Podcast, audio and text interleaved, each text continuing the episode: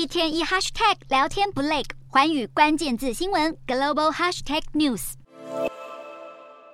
男子从瓦砾中被拉出来，全身被尘土覆盖，已经失去生命迹象。正当大家都感到希望全失的时候，救难人员又拉出原本被男子抱着的小孩，没想到小孩竟奇迹似的睁开双眼，在爸爸的肉身保护下存活了下来。在场的救难人员看见，都忍不住振奋欢呼。土耳其和叙利亚的地震灾情，救援行动仍马不停蹄地持续着，而网络上也相继传出许多令人震撼的画面，像是一名土耳其孕妇因为被困在瓦砾堆下难以脱身，却坚持为一岁多的女儿哺乳，在苦撑五十五个小时后被救难人员发现而顺利脱困。女童被救出后，父亲迫不及待地接过女儿，紧紧将她搂在怀中，脸上充满欣慰的笑容，最后忍不住喜极而泣，场面令人动容。另外，还有一名土耳其男子在倒塌的房屋下被救难人员寻获，这名受困男子被发现时，身上还压着一块混凝土板，而妻子的遗体躺卧在一旁，凄惨的情境难以想象。令人悲痛的救援消息，还有在土耳其重灾区的一处旅馆，因为强震被夷为平地，而居住在里面的二十多名排球队学生以及十多名家长和老师。